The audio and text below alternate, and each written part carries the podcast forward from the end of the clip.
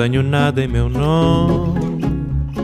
Esto es Vidas Prestadas, un programa sobre libros y sobre mundos posibles, un programa sobre autores, un programa sobre aquellos que hacen los libros, un programa sobre las historias que están en los libros.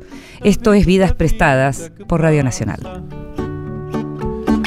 De amores que vão e vêm, nada possui meu nome. Y ya a esta altura lo debes saber, nos encanta que nos cuenten lo que van leyendo los grandes lectores, aquellos que cuando nos dicen lo que están leyendo vamos y anotamos qué están leyendo. Y por eso les preguntamos a esos grandes lectores que a veces son autores, a veces son periodistas, no necesariamente escritores, a veces son músicos, a veces son directores de teatro. Les preguntamos a todos aquellos que sospechamos que saben leer qué están leyendo para que nos lo cuenten y para agrandar esa lista de los libros que queremos leer. En este caso le preguntamos a Silvina Friera, de Página 12, una de las mayores periodistas culturales de la Argentina, y nos contó esto.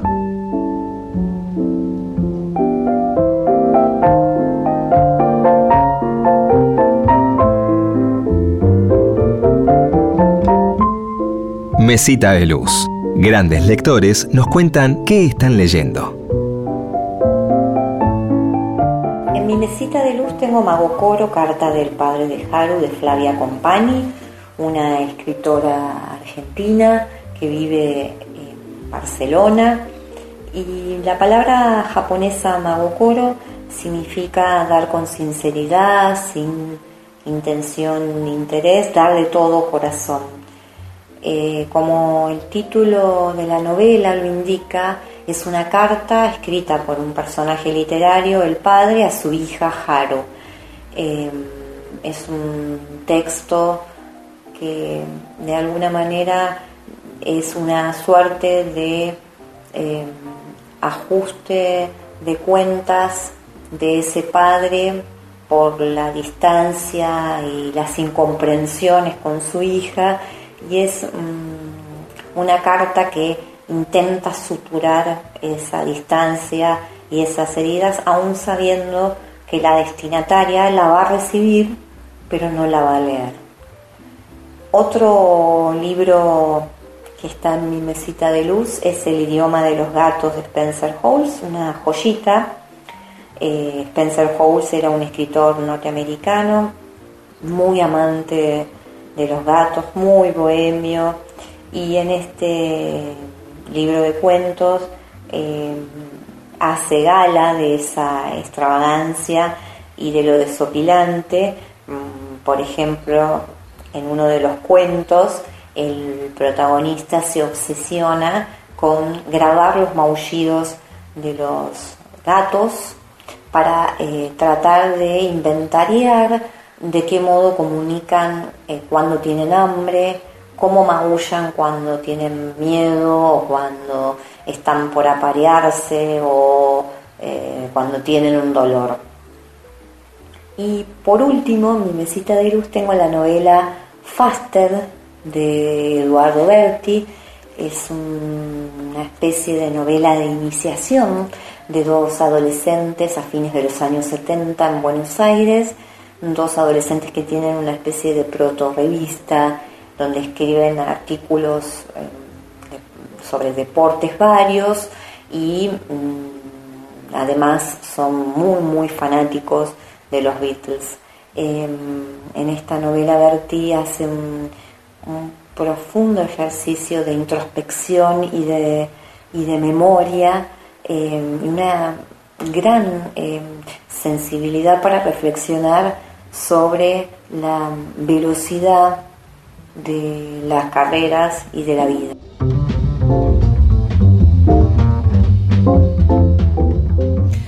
Ya habrás escuchado que hay muchas diferencias entre las personas que nos cuentan lo que están leyendo. Algunos nos mencionan los nombres, nos dan algunos datos, otros, como en el caso de Silvina Friera, que es periodista de cultura de Página 12 y es una lectora profesional, como escuchaste, nos hizo tres reseñas de los tres libros que está leyendo. Hay gente que lee de a uno por vez, hay muchos voraces que leemos de a muchos. Eh, es el caso de Silvina. Y recién mencionaba el libro de, de Flavia Company y yo pensaba también en otro libro con nombre japonés, Okazan, que quiere decir madre, que es el último libro de Mori Ponsowi, y que en lugar de ser un padre que le escribe a una hija, es una madre que va a visitar a un hijo que decidió muy joven irse a vivir a Japón. Desde muy chiquito tenía decidido eso.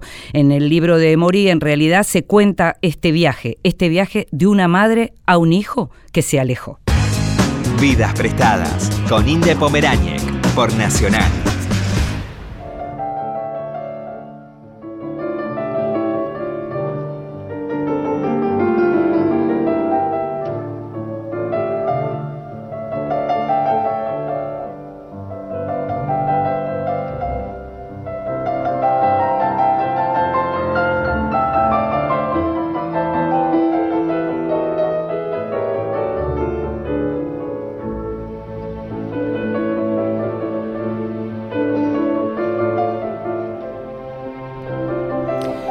Estamos escuchando Brahms, es un concierto, el número uno, la versión es de 1965 y el que está tocando con la Filarmónica de Múnich y dirigido por Franz Paul Decker es Bruno Gelber.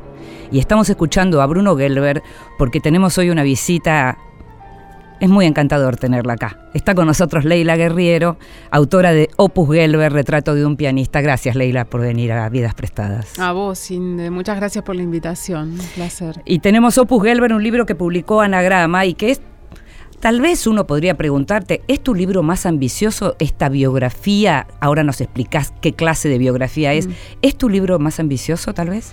No lo sé, yo, yo no puedo decir eso. Yo creo que todos los libros son ambiciosos. Uno siempre este, trata de poner, de dar lo mejor.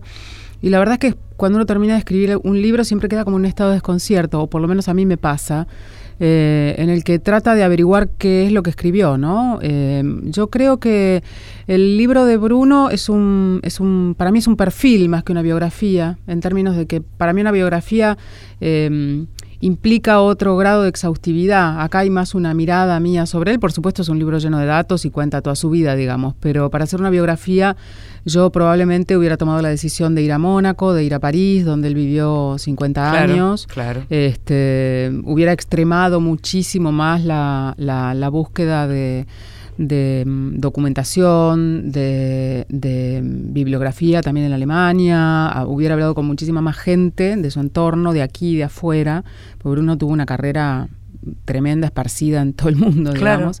Así que esto es un perfil, es como una mirada mía sobre. Por eso retrato, retrato, claro, así se llama. Es, es, un retrato. Es ambicioso en términos de que yo nunca había hecho un perfil tan largo. Yo he hecho muchos perfiles, mm. eh, pero nunca había hecho uno de 300 páginas, digamos. Mm. Y sí me preguntaba en un, en un momento, digamos, si la historia se sostenía, digo, con estas dudas que tiene uno siempre que está escribiendo. Si no tuvieras ninguna duda, creo que sería un poco psicópata, ¿no? Mm.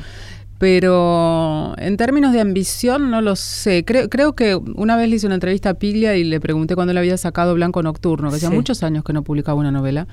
Eh, ¿Cómo, cómo, ¿Qué le pasaba a él con la publicación de un nuevo libro después de mm, años de no publicar ficción y qué sé yo? Y me miró y me dijo algo así como muy, muy, muy irónico, muy lindo, como era él. Me dice, si vos sabés, cada libro que cada libro que publicás es, es, es todo de vuelta lo mismo, es mm. como el primero. O sea, uno nunca sabe, digamos, qué va a pasar o, qué es lo que hizo. Pero ya te había pasado de estar tanto tiempo visitando y hablando con una persona y escuchándola muchas veces, como en el caso de Gelber, decir las mismas cosas. no, no, no, no. La verdad es que no. Estuve mucho, mucho tiempo. Estuve desde marzo de 2017 hasta eh, en eh, febrero, no, marzo de 2018, aunque los últimos tres meses fueron entrevistas más telefónicas porque él estaba en Mar del Plata, pero sí había hecho un seguimiento largo en el libro anterior, en una historia sencilla que estuve dos años haciendo un seguimiento de el protagonista, Rodolfo González Alcántara, pero como no se trataba de un perfil de él, sino como de, de la historia de su gesta, intentando ganar un festival que es el Festival de Malambo de la Borde, eh, no, no, los encuentros con él no eran tan exhaustivos ni tan a menudo, eran más esporádicos, digamos. Y Rodolfo no reiteraba tantas cosas como, como Bruno, digamos, que eso sí fue un lío a la hora de escribir el libro, porque había muchas entrevistas que se me contaba de vuelta dos veces, dos veces las cosas, las cosas, como decía Nini. Pero eso termina siendo casi un eje del libro en un punto, ¿no? me refiero a la estructura, porque también, y vos que justamente eh, en, realidad sos una maestra de la crónica, y, lo digo no, en, no, no, no, solo por elogio, sino por una realidad. Sos maestra de la crónica, enseñás crónica. ahí lo acepto. y hay muchos de tus textos en donde explicas algo que uno como lector de pronto sabe. No hay hechos menores, digamos, sino que lo que lo que hay es modos de narrarlos. Y justo vos acabas de mencionar un libro anterior tuyo, de mm. una gesta que uno podría decir mucho más modesta, y estamos hablando de un hombre que dio 5.000 conciertos a lo largo de décadas, y de uno a otro espacio hay una misma autora. Sí. ¿Qué pasa? ¿Qué te despierta? Esto es una historia sobre la que quiero escribir. Mira, creo que en algún momento salta como una chispa de curiosidad previa al encuentro con, Bruno o con el protagonista de, una historia sencilla. Em, a mí lo que, me, lo, que me, lo que me llama la atención de las historias son diversas cosas. Alguna vez este, Javier Cercas me dijo que, el escritor español, ¿no? Que, cada vez que uno escribe algo de ficción o de no ficción es en el fondo porque quiere decir algo de uno mismo. Creo que algo de eso hay. Me parece que en una historia sencilla, este, a mí me, me erizaba mucho, me daba mucho espanto la condición tácita con la que tenían que cumplir eh, las personas que se presentaban al concurso de Malambo el Aborde, al Festival de Malambo, sí ganaban el, premio mayor, que es el de campeón.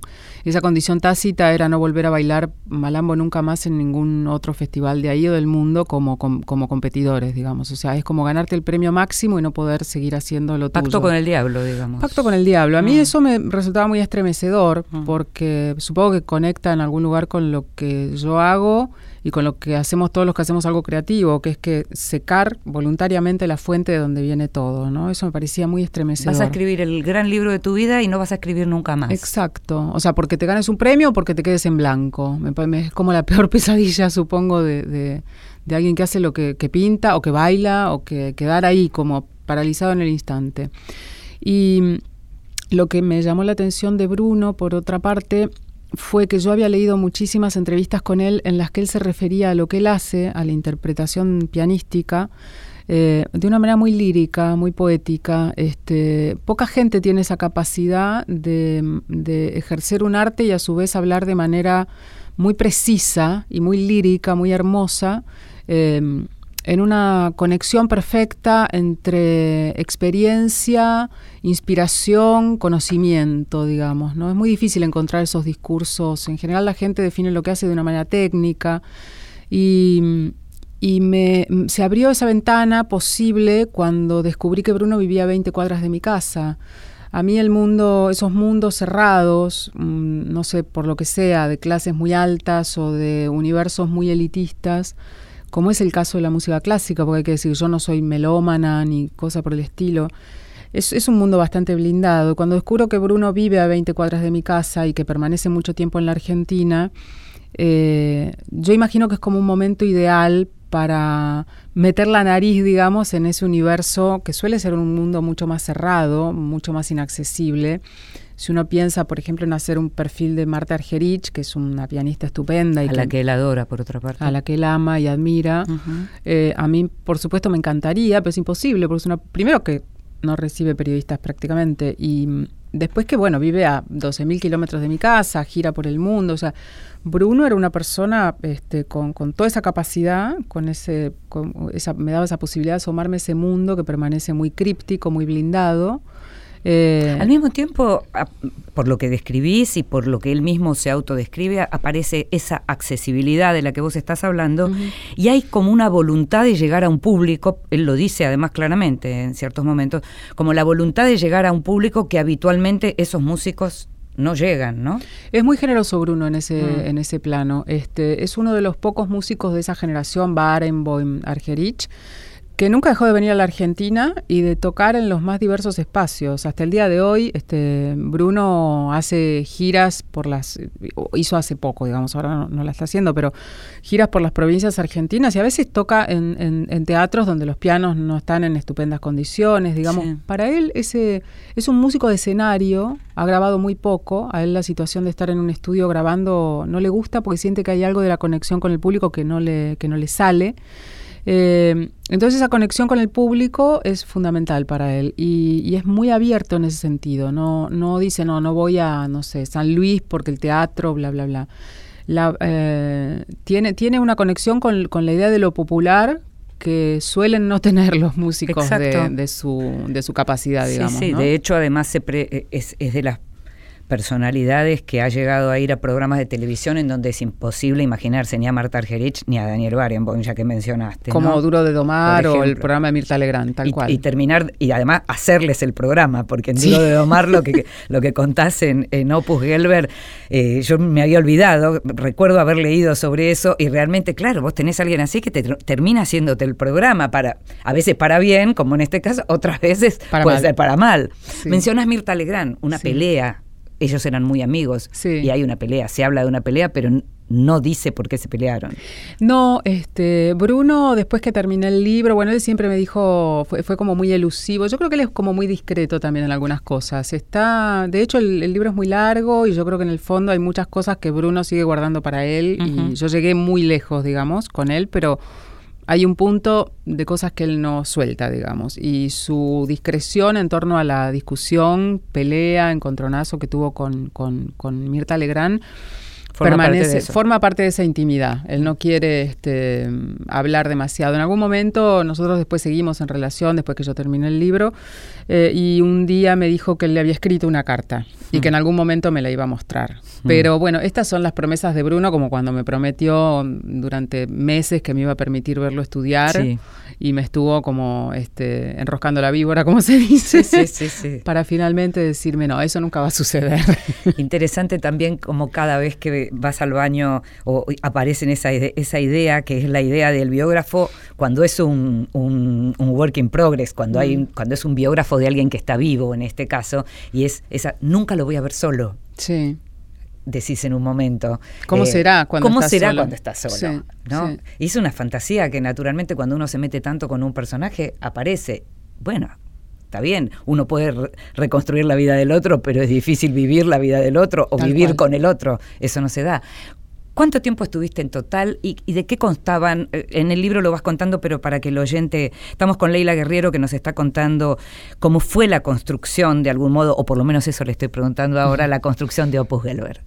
Pasé, eh, la primera entrevista la hice a fines de marzo de 2017 y fue una entrevista que salió muy, muy mal en mis términos periodísticos porque Bruno me dijo un montón de cosas interesantes, pero eran todas las cosas interesantes que yo ya había leído, que le había dicho a 400 millones de periodistas. ¿Grababas? Grabo, grabo, siempre grabo yo, sí, sí.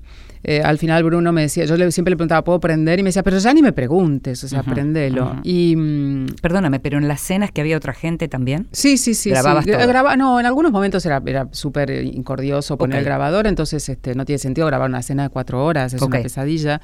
Entonces este, tomaba notas Ah, o ¿sí? trataba de, de- de- de recordar, digamos, y siempre tratando de, de- o sea, había muchas conversaciones que no tenían que ver con, con, con- con- con el libro, o yo sentía que estaban hablando de alguna persona tercera que no estaba allí. eh, y creo que en el libro queda claro que hay como una especie de cosa insidiosa de todo ese mundito de hablar bien y mal del otro y qué sé yo, pero no, no, están, no está No era, explicitado porque me no era el objeto. no, no, me parecía muy antipático también, Claro, porque este, pero estuve desde fines de marzo de 2017 hasta marzo de 2018.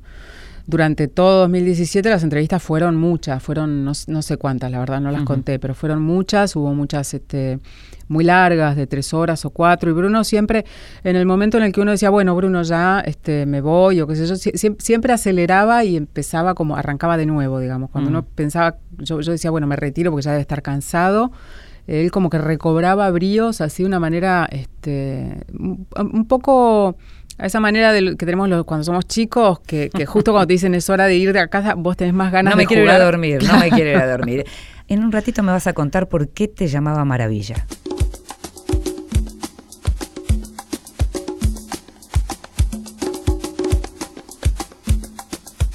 Um amor assim delicado você pega e despreza. Não o devia ter despertado. Ajoelha e não reza dessa coisa que mete medo pela sua grandeza. Não sou o único culpado disso eu tenho a certeza. Princesa,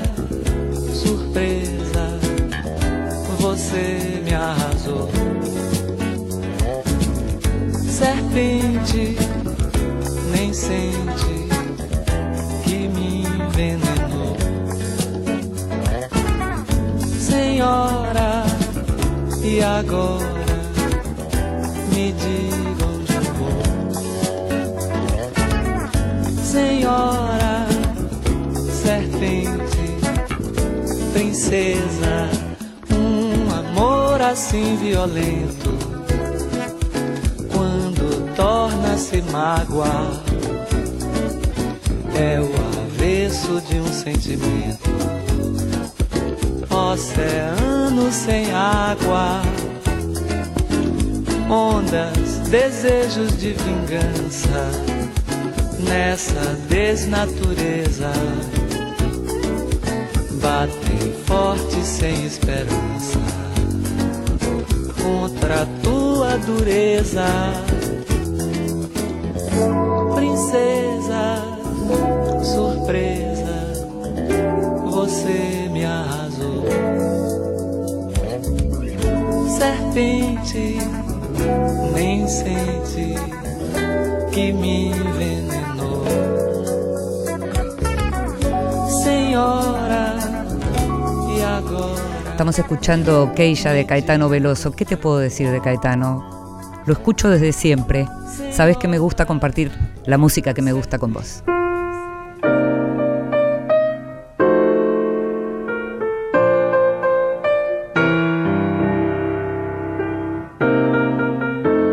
El extranjero. Libros de los que se habla en el mundo. Tal vez escuchaste el nombre de Rebecca Solnit, que es una periodista, columnista conocida estadounidense. Nació en 1961, escribe, tiene columnas, por ejemplo, hoy en Harper's. Y esta, se la conoce sobre todo porque hay una confusión alrededor de esto, y es que se cree que es ella quien inventó el término mansplaining, ese término que ahora que el feminismo es un pensamiento dominante se escucha tanto y que tiene que ver con eso de los hombres explicándole cosas a las mujeres. Y la confusión viene porque ella tiene un libro precisamente que se llama Los hombres me explican cosas, que fue publicado en la Argentina por Fiordo, es un conjunto de, de artículos entre el 2008 y el 2014 que curiosamente, o no tan curiosamente, sigue teniendo muchísima vigencia. Y ese, en ese Los hombres me explican cosas aparece esta idea de que fue ella quien inventó mansplaining. No lo inventó, pero es como si lo hubiera hecho, porque en definitiva es quien lo hizo más popular esta idea de cómo los hombres siempre creen que le pueden contar a las mujeres incluso cosas de mujeres.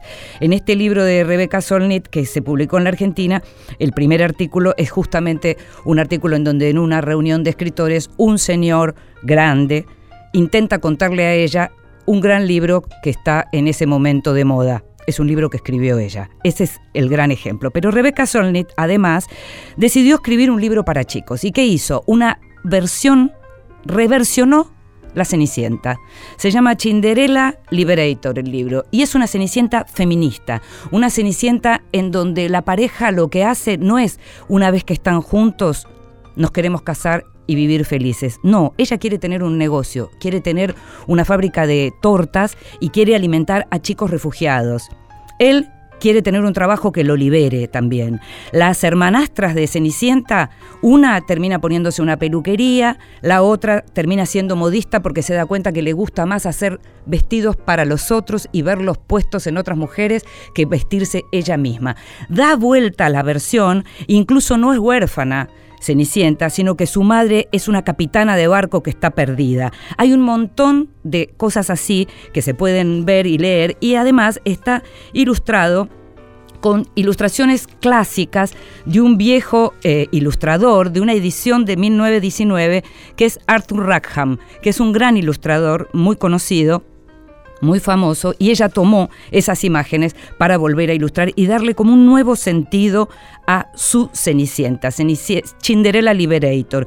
Y esta Cenicienta es una Cenicienta que uno podría decir hoy también una palabra que está siendo muy usada y todavía no encuentro un sinónimo. No es que me guste tanto usarla, pero este empoderamiento que aparece tanto en Cenicienta como incluso en El Príncipe, porque no hay en este sentido, cuando decimos que es una Cenicienta feminista, no es que solo se ocupa de las mujeres, se ocupa también de liberar a los hombres.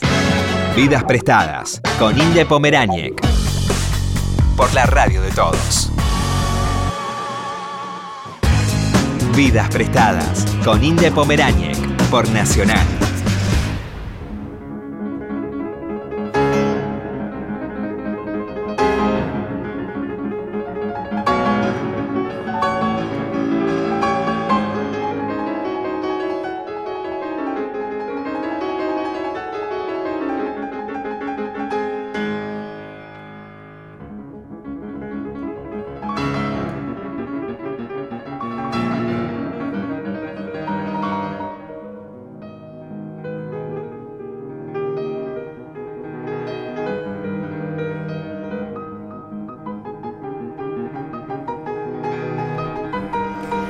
Estamos escuchando Claro de Luna de Beethoven, versión Bruno Gelber, y mientras escuchamos y está con nosotros Leila Guerrero, la autora de Opus Gelber, veo sus dedos tecleando nuestra mesa, Leila. Falsa, falsamente, sí.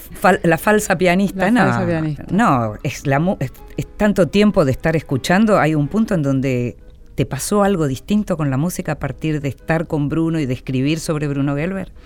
No, bueno, yo, yo siempre tuve conexión con la música clásica. No soy melómana, pero sí estudié la guitarra clásica hasta los 17, 18 años y después abandoné. O sea, digo, leo música, este, sé tocar música difícil, difícil para mí, que yo Bach, Mozart, en guitarra, de piano, no sé absolutamente nada.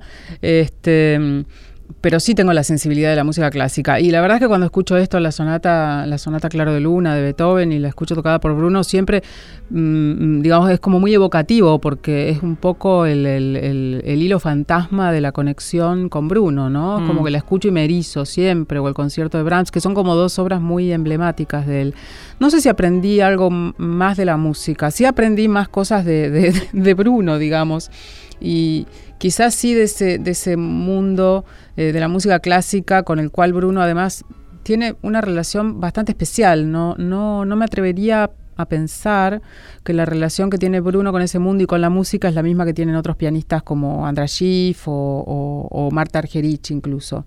Me, me parece, Bruno se caracteriza por tener una especie como de eh, total ausencia de melancolía, por ejemplo. Es un tipo que no o sea, puede recordar, evocar algo que le pasó muy bonito hace años tocando un concierto en un lugar al que quizás no volvió nunca, pero no, no lo vive como pérdida, lo, lo vive con la alegría de haber estado allí. Eh, no, no tiene tampoco la, la, la, mm, digo, ti- ti- tiene otra clase de ambición, me parece, distinta a la que tienen otros pianistas. Hay cosas relacionadas con el prestigio y todo eso que en Bruno se orbitan de otra manera distinta. Entonces no, no sé si de este mundo que yo vi puedo extrapolar cosas para otros mundos relacionados Claro. con la música clásica. Y cuando decíamos antes que no, que claro, naturalmente es imposible verlo solo, Mm. incluso no pudiste verlo estudiando, lo viste siempre en, en contacto o con vos o con otra gente, es un hombre muy conversador. ¿Y, y cómo es eso de ser una especie de monarca en el barrio del Once? Porque donde él vive está siempre con alguien, porque además tiene dificultades, no solo porque está grande, sino porque también tiene algunas dificultades físicas, por lo cual necesita tener asistencia, ¿verdad? Mm. Sí, bueno, Bruno tuvo polio a los siete años y, y quedó, una pierna le quedó prácticamente, prácticamente no, quedó paralizado de la pierna izquierda, eso no le impidió moverse por todo el mundo. En los años más jóvenes lo hacía solo y después empezó a necesitar siempre, un, o se sentía más cómodo, más seguro con, con un asistente, digamos. Sí. Eh, Hoy son Esteban, que es la persona que vive con él, eh, que no es una relación de pareja, simplemente son roommates, como dicen ellos Sí. o Jorge, su chofer, siempre, siempre hay alguien, digamos, nunca está solo. Eh, bueno, yo la verdad es que lo veía cuando, me acuerdo que cuando llegaba a su casa, yo bajaba en el subtempo y redón y caminaba hasta su casa tres cuadras y me iba acercando a la torre donde él vive, una torre art déco, muy este es un monumento histórico, digamos, la Torre Saint, y miraba hacia arriba y lo imaginaba allí, este, mientras yo estaba en la vereda, y me resultaba sumamente conmovedor eso, porque sí lo, lo imaginaba ya con, con la luz del sol entrando por la ventana lateral, eh, y él tocando el piano, pues siempre estaba tocando el piano y se detenía cuando yo llegaba, ¿no? No Mm. permitía que nadie viera eso. Eh, y creo que realmente él es rey en su, en su, en su mundo. en- Puede ser en Once o en Mar del Plata, porque también te dice, mismo, estoy vi- sí. viendo el horizonte, veo el mar, veo el horizonte, tengo un piano. Totalmente, estaba en el Mm. piso 33 Mm, del mm. edificio donde vive en Mar del Plata, donde pasa todas las temporadas desde que es chico. O sea que ya ves, digo, la ligazón también con la Argentina es como el, el verano, no se va a veranear a Punta del Este, va a veranear en un lugar que es como tradicionalmente muy popular.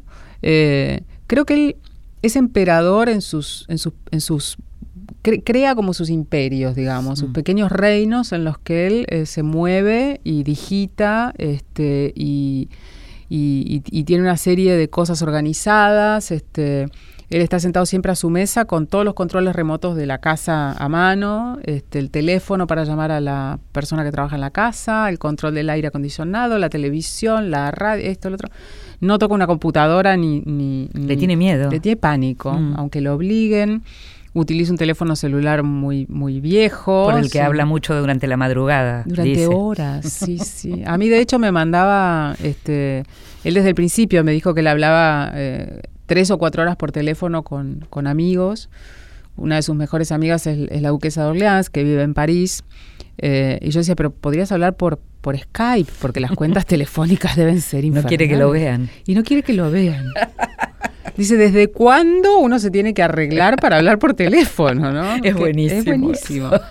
Este, y a mí, bueno, al principio me empezó a mandar eh, mensajes a horas insólitas o me llamaba a las doce y media de la noche. Y yo como que, digamos, rápidamente traté de no entrar en... Porque una, una cosa, digamos, es como entregar un poco la agenda al entrevistado y decir, hace con esto lo que quiera, yo dejo todo... Cada vez que Bruno... Yo me pasé un año y medio mintiéndole a la gente, anulando citas cuando Bruno Porque me tu llamaba. objeto era, naturalmente, Bruno. y Bruno y, su, y este libro, este proyecto. Sí, exacto. Entonces, digamos, yo, yo nunca cuento que estoy trabajando en tal o cual cosa, entonces de pronto tenía una, no sé, una cosa con alguien a las 3 de la tarde y Bruno me llamaba y decía, mañana a las 3 podés. Y yo le decía, sí, claro, por supuesto. Claro, Y claro. suspendía todo. Era prioridad. Pero bueno, una cosa es eso y otra cosa es como poner tu vida de cabeza por completo. Yo no, no, no podía este, establecer una conversación de dos horas y media desde las 12. Yo a las 12 de la noche no hablo por teléfono, Mm. ni a las 11. Este, entonces tra- traté como de que es- esa, esa parte de la comunicación no se abriera, porque si bien hubiera sido por ahí valioso para el libro, también me parecía que era empezar a establecer una comunicación que no tenía mucho que ver con la relación de periodista y entrevistado. Eso, claro, era un límite, ¿no? Claro, claro. Pero que lo, lo respetó. Bueno, sí, cuando yo no le respondía a esas Claro. horas o un día mm, salí, cor- estaba durmiendo y, y sonó el teléfono muy tarde y me asusté y, y atendí y vi que era, era- vi que era él, pero bueno, lo atendí y se ve que en mi voz se notaba que yo estaba en el quinto sueño. Claro. Este, sí, lo respetó, lo respetó. O sea, no, se fastidió por eso. No, en absoluto. Creo que entendió. Es una persona sumamente mm, perceptiva, además de sumamente educada. Tiene Es- sus códigos y bueno, con sus amigos maneja esos códigos. Se Claro. llaman a cualquier hora y están tres horas al Claro. teléfono. Pero yo no estaba en ese círculo de, de- de la amistad, digamos. Era otra cosa. ¿Te llama maravilla porque por todo lo que viajás? Porque también te presentas siempre como una gran periodista y que via- vivís viajando. Sí, sí, eso era muy gracioso. Yo supongo que, que no, no sé por qué me empezó a decir maravilla un día. Este, y yo empecé a, a casi esperar que él me llamara maravilla. Y cuando no me llamaba maravilla, yo casi que lo tomaba como, viste, cuando sos, sos chico y tus padres te, te dicen, no sé, te- siempre te dicen Leilita, suponte. Y un día te dicen Leila, y es como, uy, algo malo pasó.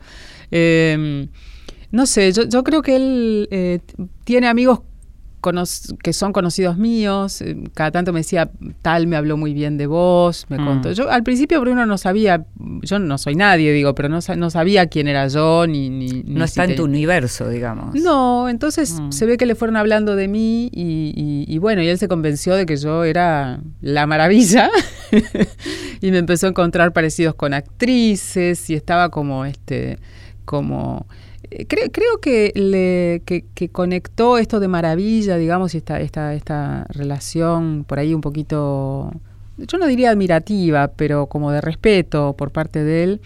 em, Tenía que ver con el hecho de que cuando nosotros hablábamos, hablábamos de cosas, este, él es un hombre nacido, digo, me lleva muchos años a mí, Mm. yo tengo 52 y él me- tiene muchos más que yo, y generacionalmente pertenecemos a generaciones muy distintas, que Mm. se criaron con otras, otros, este, qué sé yo, otro contexto cultural incluso.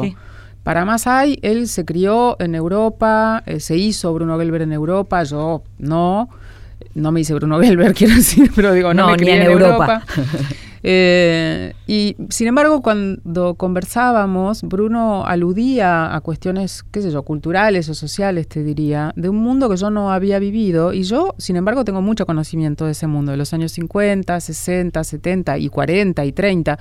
Entonces él de pronto mencionaba una actriz o mencionaba un cantante o mencionaba el, Festival de San Remo y yo no lo miraba con cara de de qué me estás hablando. Y creo que eso para él fue importante, porque yo era alguien que le llevaba el mundo contemporáneo, pero con quien también podía establecer una conexión con ese mundo que había sido su mundo. Sobre todo porque lo que marcas en el libro es que permanentemente cuando él hace mención a esas cosas le pregunta al interlocutor, ¿sabes de qué te estoy hablando? Es muy amable con eso, muy, tiene mucha, mucha percepción de que el otro no tiene por qué saber quién es el director X o, dónde queda la, o, si la Filarmónica de Berlín es una orquesta, un edificio o una institución de socorros mutuos. Salvo cuando a un conductor le dice no hay Filarmónica en París. Claro, como le dijo a, Daniel Tonietti. Sí, pero viste que se lo dijo con mucha amabilidad. Le puso la mano en el brazo y le dijo eh, una corrección. No hay, tiene como una elegancia. Hizo, hizo, hizo un número también, ¿no? Es como que él tiene, me parece que tiene claridad cuando sabe que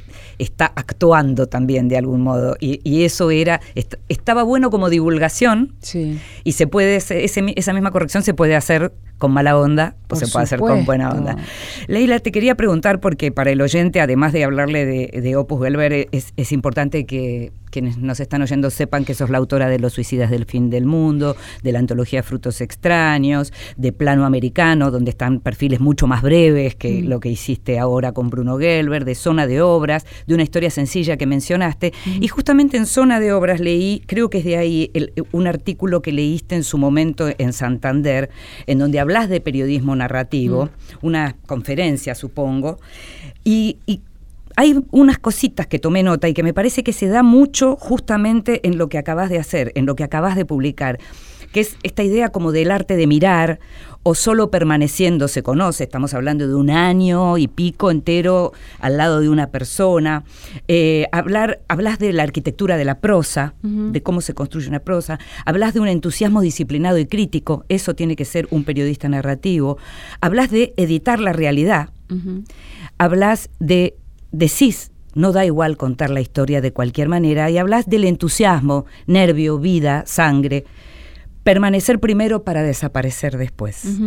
Tomé nota de todas estas cosas porque me da la sensación que de todo esto uno puede, o, Leila Guerrero, la autora, da cuenta en Opus Gelber. Bueno, ojalá, ojalá sea así, ojalá, ojalá, digo, yo siga sosteniendo lo que sostuve este, a lo largo de los años en conferencias y charlas en las que más o menos este, sigo, creyendo lo mismo. Me parece todas esas cosas que vos, que vos leíste recién son cosas en las que creo. La disciplina, que no quiere decir rigidez, sino disciplina, este, el, el hecho de aparecer para desaparecer, o sea, estar ahí sin estar de alguna manera, eh, no ser protagonista de la historia, sino estar con una escucha atenta, eh, no aprovechar las anécdotas que te cuenta el entrevistado para contarle tus propias anécdotas acerca de esto y de lo otro, sino como permanecer en una escucha alerta, eh, entender que la siguiente pregunta no es aquella que pensaste con mucha eh, con mucho detenimiento en tu casa, sino que casi siempre está como encriptada en la respuesta anterior del... la famosa repregunta, Exacto, ¿no? Como ir tirando del hilito. Eh, la observación, digo, hay muchísimas cosas que mm, creo que no solo en, el, en, lo de en, el libro de Bruno, sino creo que trato de aplicarla siempre en el trabajo, que el, pequeño detalle, como yo trabajo mucho con, con lo, que, lo que otros periodistas por ahí descartarían, que es mm. Eh, los, detalles nimios, la forma en la que una persona se dirige a, qué sé yo, al, personal que trabaja en la casa, cómo se sube un taxi, cómo saluda, si da los buenos días o no. Eh, es un cuadro, una foto, un retrato, esto mismo. Hace, hace poco hice un mm. perfil de Fito Páez, estuve mm. también como tres meses con Fito, siguiéndolo, mm. Y él estaba por eh, hacer un recital muy consagratorio en el Carnegie Hall y mm, le pedí ir a los ensayos. Y fui a todos los ensayos de una semana. Fue agotador y fue estupendo también, pero sentada en una silla de 3 de la tarde a 10 de la noche. Este, y, y, y para mí por supuesto, le había entrevistado para entonces a Fito unas nueve o diez horas este, en diversos días, pero estar ahí ver cómo él actúa con sus músicos, cómo se dirige, cómo pide cosas, cómo toda esa masa musical medio inconexa y medio, de, no deforme, digamos, pero, pero no, no tan eh, peinada y pulida al principio, este, em, llega el día jueves o viernes, que es exactamente la representación en el estudio de lo que él tiene en la cabeza. Observar todo esto habla más de una persona a veces que el hecho de que vos le hagas una pregunta. Que las propias palabras. Sí, exacto. Y para todo eso es necesario este arte de desaparecer, porque si vos estás muy presente, no sé, suponte en el ensayo me hubiera puesto a bailar o a tararear, digo, e, es una, una interrupción, una disrupción, uno tiene que ser como una especie de mariposa o mosca, si querés, en la pared, em, no, al, no para estar oculta, sino para que pasen cosas que que, que, no sean producidas por el hecho de que vos estés ahí. Te agradecemos muchísimo, Leila, que hayas estado con nosotros. La verdad que un, verdadero placer. Un placer la lectura de tu libro, además. Ambicioso, decíamos, porque tiene 300 páginas, pero que sinceramente se lee de un tirón. Gracias, Leila. ¿eh? Gracias a vos, sin de un placer.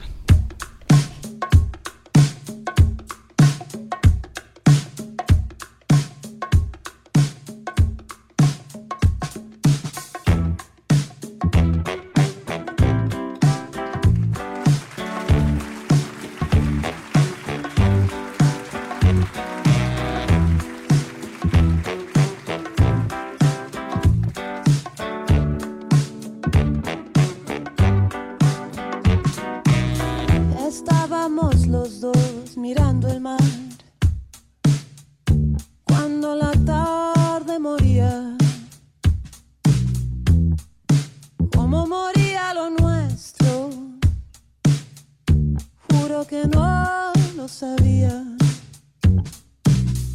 Mire para mi derecha, vi que desaparecías.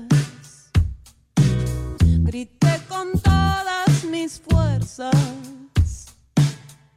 y noté que no me oías.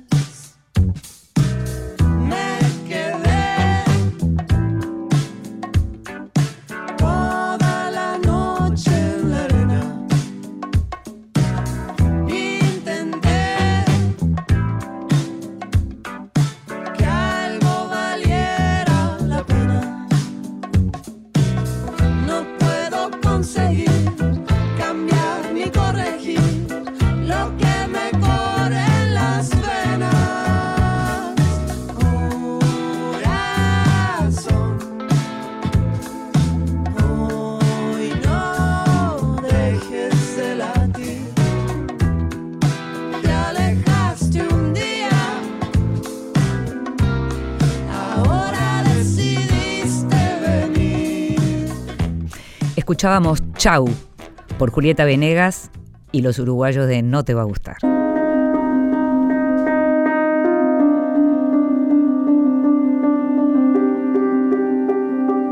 En voz alta, cuentos breves para compartir.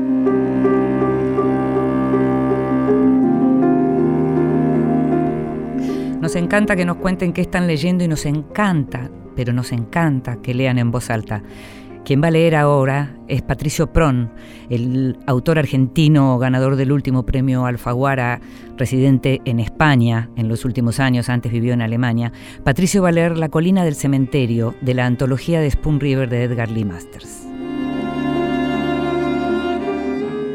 ¿Dónde están Elmer, Herman Bird, Tommy Charlie, el débil de voluntad, el fuerte de brazos, el bromista, el borrachín, el peleador? Todos todos están durmiendo en la colina. Uno falleció en una epidemia, uno quemado en una mina, uno murió en una pelea, uno murió en la cárcel, uno cayó de un puente bregando por sus hijos y su esposa. Todos, todos están durmiendo, durmiendo, durmiendo en la colina. ¿Dónde están ella, Kate, Mag, Lizzie y Edith? La de buen corazón, la de alma simple, la gritona, la orgullosa, la feliz.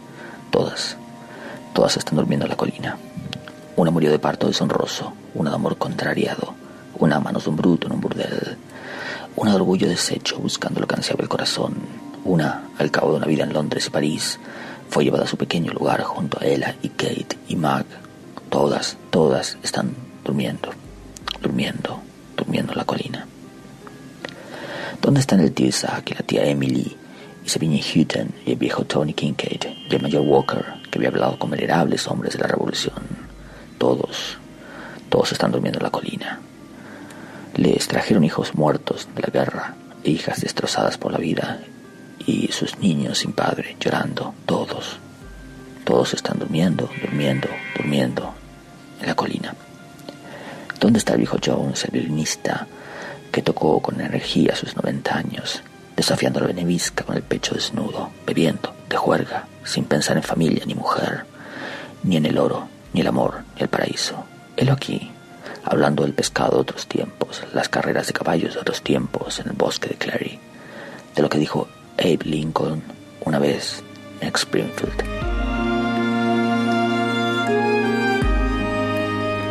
Era Patricio Pron leyendo La colina del cementerio de la antología de Spoon River, el clásico de Edgar Lee Masters. Vidas prestadas con Inde Pomeráñez por Nacional.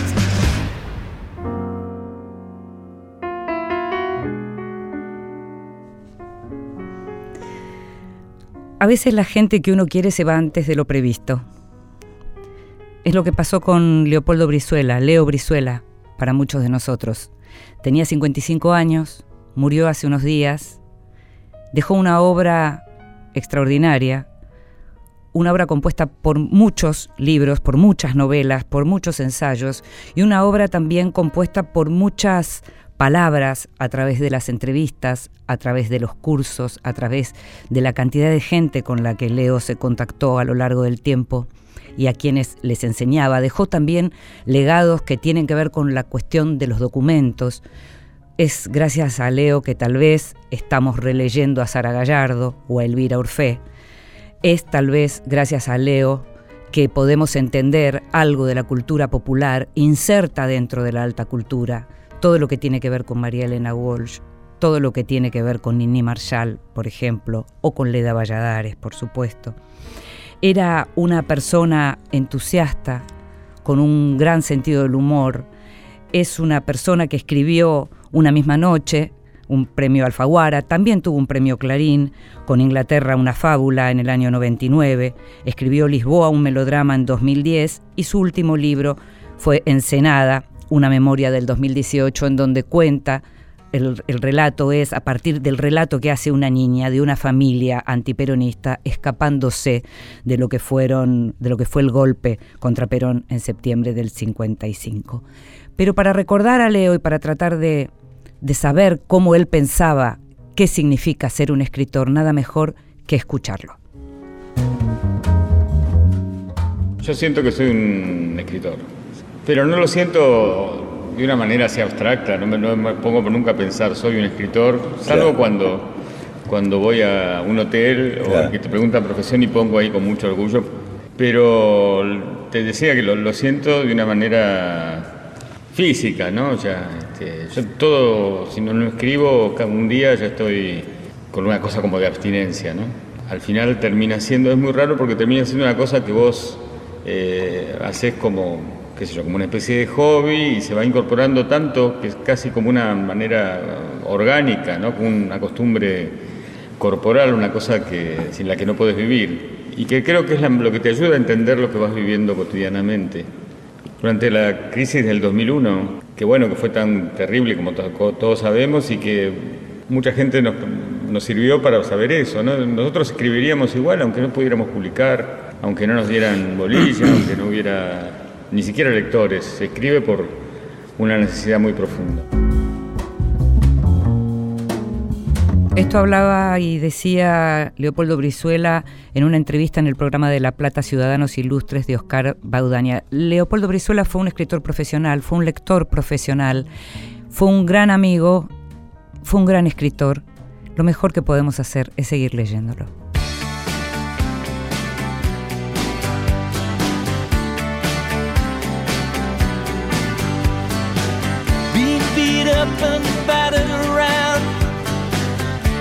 Sent up and I've been shot down. You're the best thing that I've never found. Handle me with care. Reputation's changeable, situations tolerable. But baby,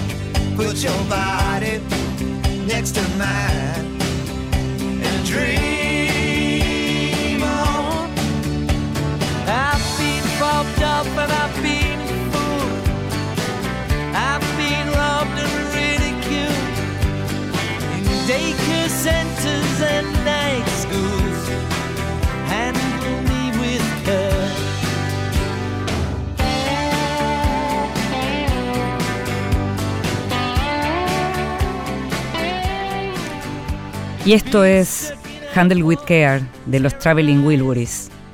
Ni más ni menos. Libros que sí, títulos nuevos y no tan nuevos que son imperdibles. Ya la tapa es alucinante y el título inquietante. Se llama Come Tierra y es la primera novela de Dolores Reyes. Una novela que cuenta la historia de una mujer que tiene un don, que puede ver qué pasó con personas que están desaparecidas. Cierra los ojos y puede verlo. Pero para poder verlo tiene que comer tierra. Tiene que comer tierra vinculada con esos cuerpos que se están buscando. Es una novela, te decía que es una primera novela de, que escribe Dolores Reyes, en donde el tema de los femicidios es fundamental, es el tema que tal vez empujó a Dolores a escribir esto, quien además se propone escribir de la manera más profesional posible, pero para todo público. Escribe así. Al principio la tierra es fría, pero en la mano y después en la boca entra en calor. Separé un poco y lo levanté, me lo llevé a la boca, tragué, cerré los ojos sintiendo cómo la tierra se calentaba, cómo me quemaba adentro, y volví a comer un poco más. La tierra era el veneno necesario para viajar hasta el cuerpo de María y yo tenía que llegar. Come Tierra, de Dolores Reyes, una novela breve, conmovedora, triste, tremenda y al mismo tiempo muy luminosa.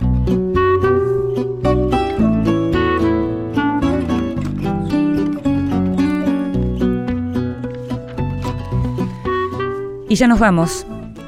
Como todos los miércoles a las 22, te esperamos la próxima semana en Radio Nacional. Y si no vas a poder escucharnos ese día, vas a poder escucharnos en cualquier otro momento porque estamos en podcast, no solo en la página de la radio, sino en las diversas plataformas en donde se pueden escuchar los podcasts.